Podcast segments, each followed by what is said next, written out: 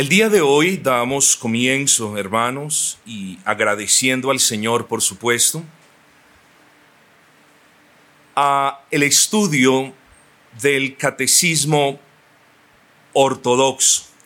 Pero antes de cualquier cosa quiero preguntar, ¿qué es un catecismo? Cuando pensamos en un catecismo, de inmediato viene a nuestra mente el catolicismo romano. Como les había dicho, muchos de nuestros padres fueron educados y hasta les hicieron memorizar el famoso catecismo del padre Astete. ¿Quién era el padre Astete? Fue un sacerdote católico romano español del siglo XVI que compiló el famoso catecismo de la doctrina cristiana, ampliamente difundido pocos años después de la Reforma, como una manera de la Iglesia católico romana de contrarrestar el avance de la reforma que para aquel entonces ya se había esparcido. Pero hay una cosa que dejar en claro. Cuando hablamos de catecismo, tenemos que tener en cuenta de que esto no es algo que surgió en el siglo XVI. Ya eso nos trae tranquilidad. Porque si hubiese surgido el año pasado, nosotros nos estuviéramos preguntando, ¿y qué cosa Dios le ocultó a la iglesia que ahora, después de dos mil años, la descubrió? Nada en realidad. Pero cuando hablamos de catecismo, hermanos, hablamos de una forma de enseñanza sistemática y ordenada de la doctrina cristiana por lo general, no siempre a manera de preguntas y respuestas. Eso es un catecismo. De hecho, hermanos, la iglesia del Señor Jesucristo siempre ha sido una iglesia catequética. Es decir, siempre en la iglesia del Señor se han enseñado los elementos básicos de la doctrina por medio de la sistematización, de la condensación sin perder la esencia, del ordenamiento de las doctrinas a fin de ser enseñadas de manera fácil y sencilla tanto a niños como adultos.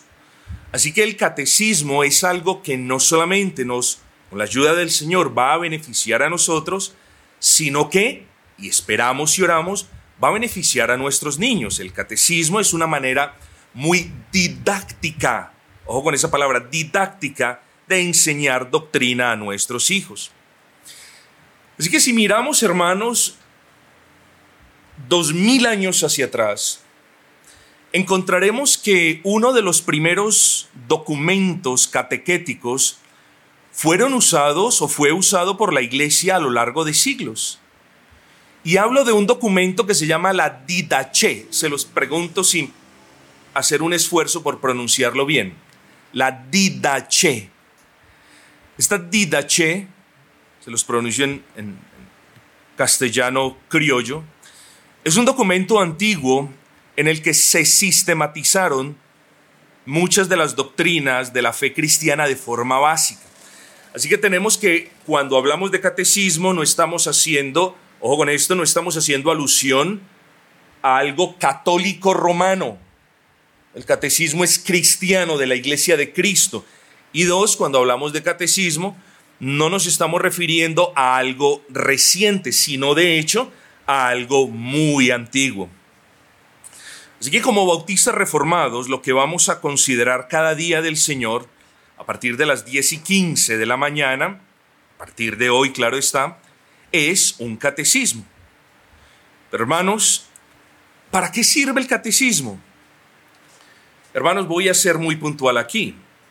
Primero, como les he dicho, el catecismo sirve para enseñar a los miembros de una iglesia o a una comunidad de creyentes, incluyendo los niños, las doctrinas de la fe que enseña la iglesia. Es decir, a lo largo del estudio de este catecismo vamos a ver, Dios mediante, todas las doctrinas que enseñamos en gracia redentora expuestas de manera simple y sencilla. Segundo, el catecismo, como ya lo dijimos, es una herramienta que facilita la enseñanza de las doctrinas, porque este catecismo, Dios permitiendo, vamos a seguir un catecismo específico que ahora se los voy a nombrar. Este catecismo viene a manera de preguntas y de respuestas, lo cual va a ser para nosotros muy útil. Tercero, hermanos, si Dios bendice, el catecismo sirve para promover la unidad. Eh, ¿De qué manera? Claro que sí, hermanos. Nosotros vamos a levantar el pendón, el estandarte de en esto creemos y lo vamos a enseñar de manera sencilla, a manera de preguntas y respuestas. Luego, hermanos, cuando hablamos de membresía, estamos instando a los hermanos a que miren este, este compendio de doctrinas que estamos presentando de manera didáctica. Así que le rogamos al Señor que use este, este catecismo para promover la unidad, pero también para defender la fe. Yo, hermanos, como pastor, creo que el catecismo es muy devocional sin dejar al lado la doctrina, pero quiero, hermanos, que cada uno de ustedes lo aproveche, porque creo que este es un refrigerio muy hermoso. No obstante, nos sirve, hermanos, en esa ordenanza que Dios nos ha concedido de defender la fe. Defender la fe no es una opción, defender la fe es una orden que el Señor nos da, es un mandamiento positivo que el Señor nos da. Luego, hermanos, tenemos que abrazar estos asuntos. Ahora bien, ya sabemos, hermanos, que es un catecismo, ya hemos dicho que no es un catecismo, ya hemos dicho para qué sirve un catecismo. Ahora, hermanos, ¿qué catecismo es el que vamos a estudiar? Porque tenemos varios en realidad. Tenemos el catecismo menor de Westminster, tenemos el catecismo mayor de Westminster, tenemos el catecismo de Heidelberg, todos tres muy buenos. Tenemos el catecismo ahora desde la perspectiva bautista, nosotros lo somos. Tenemos el catecismo bautista y tenemos el catecismo ortodoxo de Hercules Collins. Así que tenemos varios catecismos reformados. Estudiar cualquiera de ellos, mis hermanos, será una bendición, Dios permitiendo. Pero, hombre, como somos bautistas reformados, pues nos vamos a distanciar un poco del Catecismo Mayor de Westminster, del Catecismo Menor de Westminster y del Catecismo de Heidelberg, ¿cierto? Distanciar en el sentido los vamos a dejar allí al ladito, quietecitos. Ahora nos quedan dos. Para nosotros hay dos catecismos bautistas muy buenos, el Catecismo Bautista y el Catecismo Ortodoxo de Hercules Collins. Dos. ¿Cuál de los dos vamos a estudiar? Bueno, dejemos esto en claro. El catecismo bautista, mis amados hermanos, es, si me puedo expresar de esa manera, es la versión bautista del catecismo menor de Westminster. ¿Ok? El catecismo bautista es la versión bautista del catecismo menor de Westminster. Ahora nos queda uno, el catecismo ortodoxo de Hercules Collins. Bueno, esa es la versión bautista del catecismo de Heidelberg. Y si ustedes me preguntan a mí, y quizás hermanos, ahora cito a alguien, para mí el catecismo más robusto, más ortodoxo, más devocional, que más mueve el corazón del creyente es el catecismo de Heidelberg. No obstante, nosotros somos bautistas. ¿Qué es lo que vamos a hacer? Bueno, gloria al Señor. Dios movió el corazón de un varón llamado Hercules Collins para que revisara el catecismo de Heidelberg en lo que a mí concierne. Es un catecismo muy hermoso. Y corrigiera o revisara esas perspectivas paidobautistas y nos diera una versión bautista del catecismo de Heidelberg. Luego, mis amados hermanos, el catecismo ortodoxo de Hercules Collins es la versión bautista del catecismo de Heidelberg. ¿Por qué este y no el bautista? Hermanos, voy a citar a una persona, es una eminencia en este, en este tema. Y este varón dice, el catecismo de Heidelberg es un monumento a la excelencia de la teología de ese periodo las declaraciones doctrinales precisas expresadas en un lenguaje profundamente devocional demuestran la importancia práctica de la teología para la vida de todos los creyentes. Reconociendo este hecho, Hercules Collins tomó estas declaraciones, las del Catecismo de Heidelberg, y las adaptó, o quizás las complementó, para que concordaran con sus propias convicciones sobre el bautismo de creyentes, que es en lo que nosotros creemos. El resultado final es una declaración maravillosa, práctica y útil para las iglesias bautistas. Continúa diciendo este erudito. Collins, uno de los principales pastores bautistas particulares ingleses del siglo XVII, comprendió los beneficios potenciales del catecismo de Heidelberg para las personas bajo su cuidado pastoral, a fin de proporcionarles una versión accesible dentro de su propio sistema de práctica eclesial. Es decir, Hercules Collins tomó el catecismo de Heidelberg y lo hizo accesible para la congregación que él presidía, que era bautista. Y a esa, a esa modificación o a esa revisión se le conoce hoy como el Catecismo Ortodoxo de Hercules Collins, publicado en el año de 1680. Así que hermanos, estamos revisando algo histórico. Ahora, ¿cómo vamos a estudiar? Ya hemos hablado de varias cosas. ¿Cómo vamos a estudiar este catecismo ortodoxo? Teniendo en cuenta, hermanos, que tenemos por delante 152 preguntas. Por cierto, el catecismo de Heidelberg tiene 129 nomás. ¿A qué se debe que haya un aumento entre 129 y 152? De nuevo a lo que afirmamos anteriormente. Hercules Collins revisó, quizás expandió, amplió, y en la versión bautista, entonces nos da una versión robusta del catecismo, y por eso tenemos 152 semanas. Hermanos, espero que la exposición sea muy devocional, que sea de bendición para ustedes. Vamos a proveer quizás un pequeño contexto, un soporte bíblico, algunos pensamientos, explicación de algunos puntos, pero pues es imposible terminarlo ya este año porque nos tocaría ir a un paso de casi tres preguntas por semana. Y créame que en ocasiones eso va a ser mucho. Una sola pregunta como la del día de hoy va, bastará para una sola clase. Así que hermanos, les he pedido que ustedes traigan preparados, bien sea en un papel o en sus teléfonos, como ustedes deseen, el documento que les envíen. Ese documento va a ir creciendo semana tras semana. ¿Por qué? Porque la próxima semana ya no, ya no van a encontrar la primera pregunta, sino la primera pregunta con su respuesta y la segunda pregunta con su respuesta, que es la que Dios permitiendo vamos a exponer. Así que, pregunta número uno del catecismo. ¿Cuál es tu único consuelo en la vida y en la muerte? Respuesta.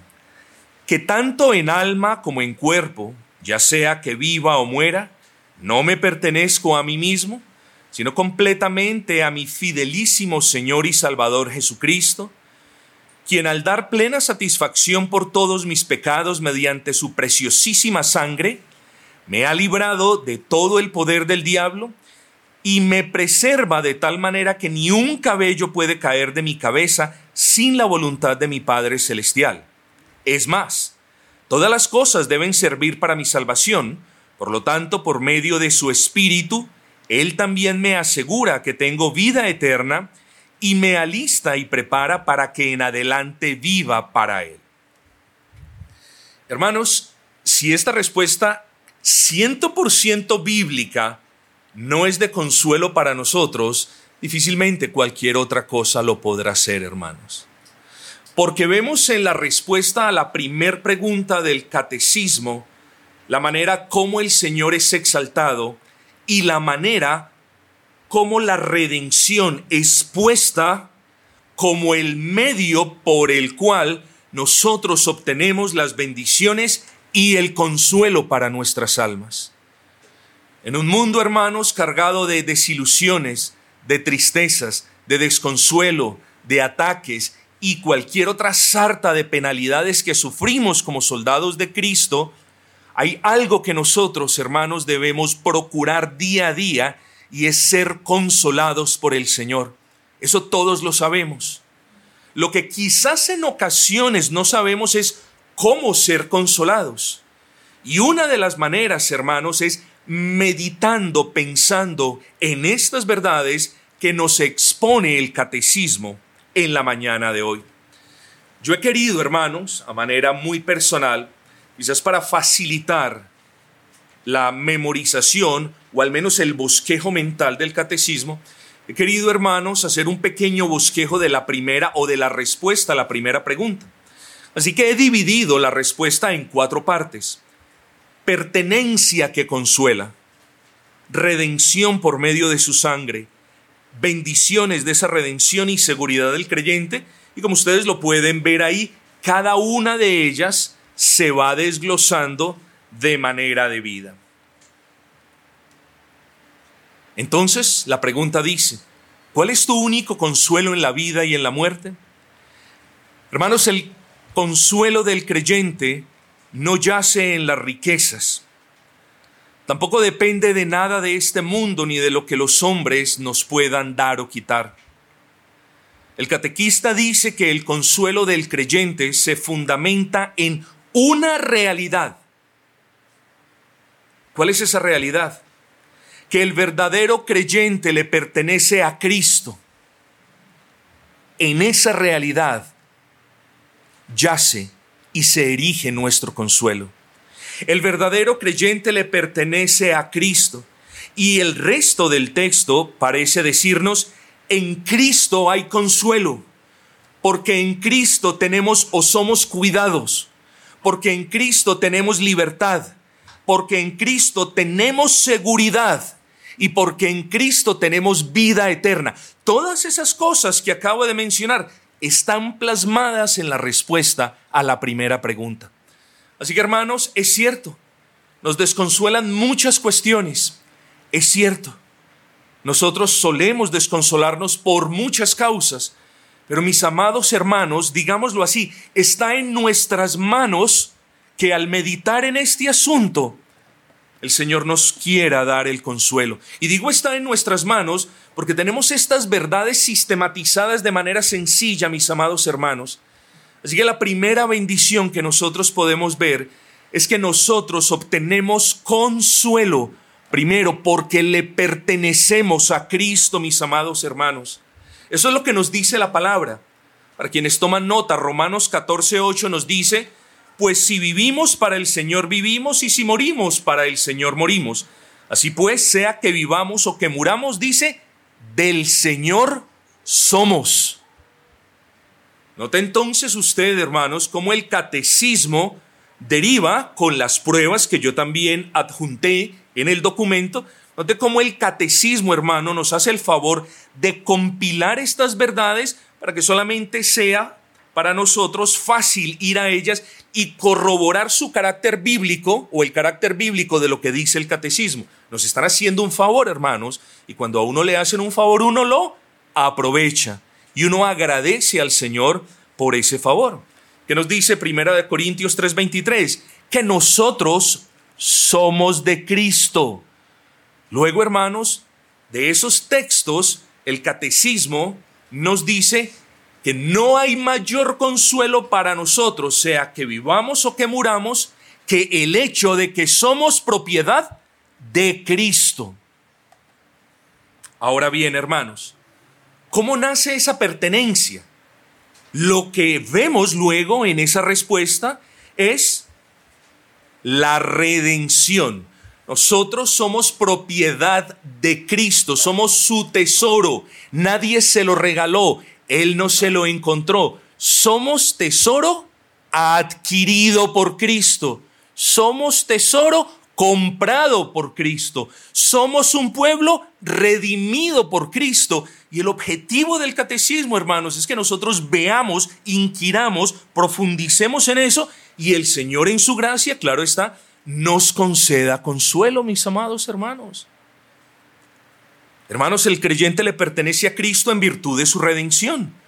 Recordemos que la redención es el acto en el que por medio del derramamiento de sangre nuestro divino Señor compra nuestras vidas para rescatarlas de la condenación del pecado y para, muchas veces, las personas definen la redención como el acto divino por medio del cual la segunda persona de la Trinidad encarnada derrama su sangre para comprar un pueblo para sí. Y no está mal, pero yo diría que está un poco incompleta. Hay que robustecerla. ¿De qué manera? De la siguiente manera. Cuando usted piense quién es usted, cuando usted piense que usted es un redimido, cuando usted piense que Cristo lo adquirió a precio de sangre, tiene que pensar también que Cristo no lo redimió para rescatarlo de la parte negativa, para rescatarlo del poder del diablo o del poder del pecado, sino que hay una parte positiva. Cristo te redimió, hermano, para bendecirte no solamente para rescatarte del poder de Satanás, sino que te redimió para bendecirte, para que por medio de esa redención obtuvieras todas las bendiciones que hay en Cristo. Luego, hermanos, debemos dar gracias al Señor. Entonces, le pertenecemos a Cristo en virtud de que Él nos compró a precio de sangre, es decir, nos redimió. El catecismo va mucho más allá mis amados hermanos, y robustece aún más el firme mástil del consuelo en medio de las aflicciones. Es decir, nos provee más razones para que encontremos consuelo o busquemos el consuelo en Cristo y en su obra por nosotros. Eso es lo que hace el catecismo. El catecismo nos estimula a nosotros a meditar en estos asuntos para que meditando en estos asuntos el Señor quiera bendecirnos. Ese es el propósito del catecismo. Luego, hermanos, ustedes pueden ver cómo el catecismo dice, dice, mediante su preciosísima sangre me ha librado de todo el poder del diablo y me preserva. Hermanos, entonces no solamente tenemos consuelo porque somos propiedad de Cristo, no solamente tenemos consuelo porque Cristo nos ha adquirido a precio de sangre, sino que también el catecismo nos exhorta a buscar en oración el consuelo de Dios al meditar que en Cristo, perdón, somos preservados del poder del diablo y tenemos la seguridad de nuestra salvación. Es decir, ahí podemos ver, si bien no de manera textual o explícita, ahí podemos ver la palabra preservación en Cristo el creyente es preservado. ¿Preservado de qué? Hermanos, preservado de que el pecado remanente vuelva a ser la fuerza dominante de su ser. El Señor nos preserva de eso. ¿Preservados de qué más? Preservados del mundo como sistema de oposición a Dios. Mire todo lo que nos hace el Señor. En ocasiones nos levantamos como si nada hubiese pasado sin meditar en grandiosas verdades como esta que producen, por la gracia del Señor, consuelo a nuestras almas. Entonces somos preservados de que el pecado remanente vuelva a convertirse en fuerza dominante. Eso nunca va a pasar en el creyente. Segundo, somos preservados del mundo. Tercero, somos preservados de las artimañas de Satanás pudiese hablar mucho de esto. Solamente quiero decir lo siguiente. Puede que Dios le permita a Satanás hacerle al cristiano daño, pero ese daño no será perpetuo.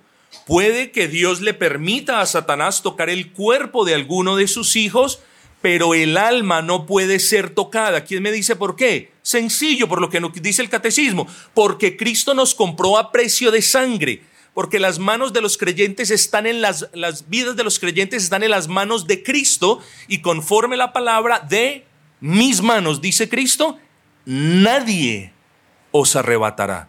En eso tenemos consuelo, hermanos. Pero también, hermanos, vemos que hay protección del pecado, del mundo, de las fuerzas de Satanás, etc. Pero Dios nos protege de nosotros mismos. Y eso es muy importante, hermanos, porque a menudo podemos ser nuestros peores enemigos, nosotros, podemos ser nuestros peores enemigos. Mediten eso. La primera pregunta nos dice, ¿cuál es tu único consuelo en la vida y en la muerte? Que tanto en alma como en cuerpo, ya sea que viva o muera, no me pertenezco a mí mismo, no me pertenezco a mí mismo, sino completamente a mi Señor y Salvador Jesucristo, sino completamente a mi Señor y Salvador Jesucristo, quien al dar plena satisfacción por todos mis pecados, mediante su preciosísima sangre, quien al dar plena satisfacción por todos mis pecados mediante su preciosísima sangre, me ha librado de todo el poder del diablo me ha librado de todo el poder del diablo y me preserva de tal manera que ni un cabello puede caber de mi cabeza. y me preserva de tal manera que ni un cabello puede caer de mi cabeza, sin la voluntad de mi Padre Celestial. sin la voluntad de mi Padre Celestial. Muy bien, hermanos. Gloria a Dios. Pero el consuelo del creyente no termina aquí, hermanos. Si ustedes se fijan bien en esa primera pregunta, luego dice, es más. Lo único que está diciendo ahí es, hay más que decir. Mi argumento se va a ver robustecido con lo siguiente que voy a enunciar. Hermanos, la respuesta en su última parte dice, es más, todas las cosas deben servir para mi salvación, por lo tanto, por medio de su Espíritu, Él también me asegura que tengo vida eterna y me alista y prepara para que en adelante viva para Él. Not- Note las dos cosas que me está diciendo el catecismo. Dice, ya tengo suficiente consuelo con todo lo que he argumentado, pero quiero decir más. El consuelo del creyente también yace en el hecho de que el Espíritu Santo me asegura de que tengo vida eterna. Hermano, puede que nos falte algún día el pan. Puede que algún día no tengamos tanto dinero como lo tuvimos. Puede que algún día algún ser querido falte. Puede que algún día pasemos por una situación, pero el punto del catecismo es movernos en oración delante del Señor para que nosotros podamos recordar que el Señor ha dejado su Espíritu Santo en nosotros como arras de la promesa, es decir, como la garantía de que Él va a continuar la buena obra hasta el día de Jesucristo. Pero no solo eso, el Espíritu Santo que nuestro Dios ha dejado en el corazón del creyente nos está recordando que tenemos aquí y ahora vida eterna. Hermanos, en eso debemos hallar consuelo. Y no solamente eso, ese mismo Espíritu, dice el catequista, nos recuerda y nos prepara de aquí en adelante para andar delante del Señor.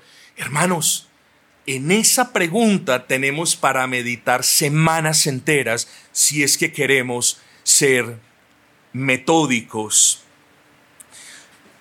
A manera de resumen, hermanos, esta vida es una vida llena de aflicciones y de sinsabores. ¿Qué debe proveernos un gran consuelo? Que somos de Cristo, que Cristo nos ha redimido, que Él nos libra del poder de Satanás, que Él nos preserva y que en Él tenemos vida eterna. Cinco razones para llenarnos de consuelo en medio de un mundo que intenta desconsolarnos y robarnos la esperanza. Estas cosas, hermanos, son de consuelo para el alma. Hermanos, pero hay otra cosa. Dice la respuesta que, ojo con esto, que hay gran consuelo, el consuelo de mi alma es que no importa si vivo o si muero, yo le pertenezco a Cristo. Lo que estamos afirmando es que somos de Cristo, ¿no es así? Bueno, pero hay una implicación al afirmar esto. Y es que cuando cada uno de nosotros dice, yo soy de Cristo, hermanos, estamos, estamos por inferencia natural diciendo, yo no soy dueño de mí mismo. Y cuando decimos que nosotros no somos dueños de nosotros mismos, al decir somos de Cristo, lo que estamos diciendo o lo que estamos aceptando es a que nosotros como creyentes estamos en la obligación de vivir bajo la ética de Dios, es decir, bajo la palabra y la ley del Señor. Yo no puedo decir, hermanos, tengo consuelo porque yo soy de Cristo, pero yo vivo como yo quiera, pero yo vivo aparte de la ley de Cristo. No, hermanos, la ley de Cristo ahora no tiene que ver nada con la justificación, pero sí con la santificación. Espero, hermanos, que esta breve meditación de la primera pregunta o de la primera respuesta del catecismo ortodoxo sea de bendición para nosotros.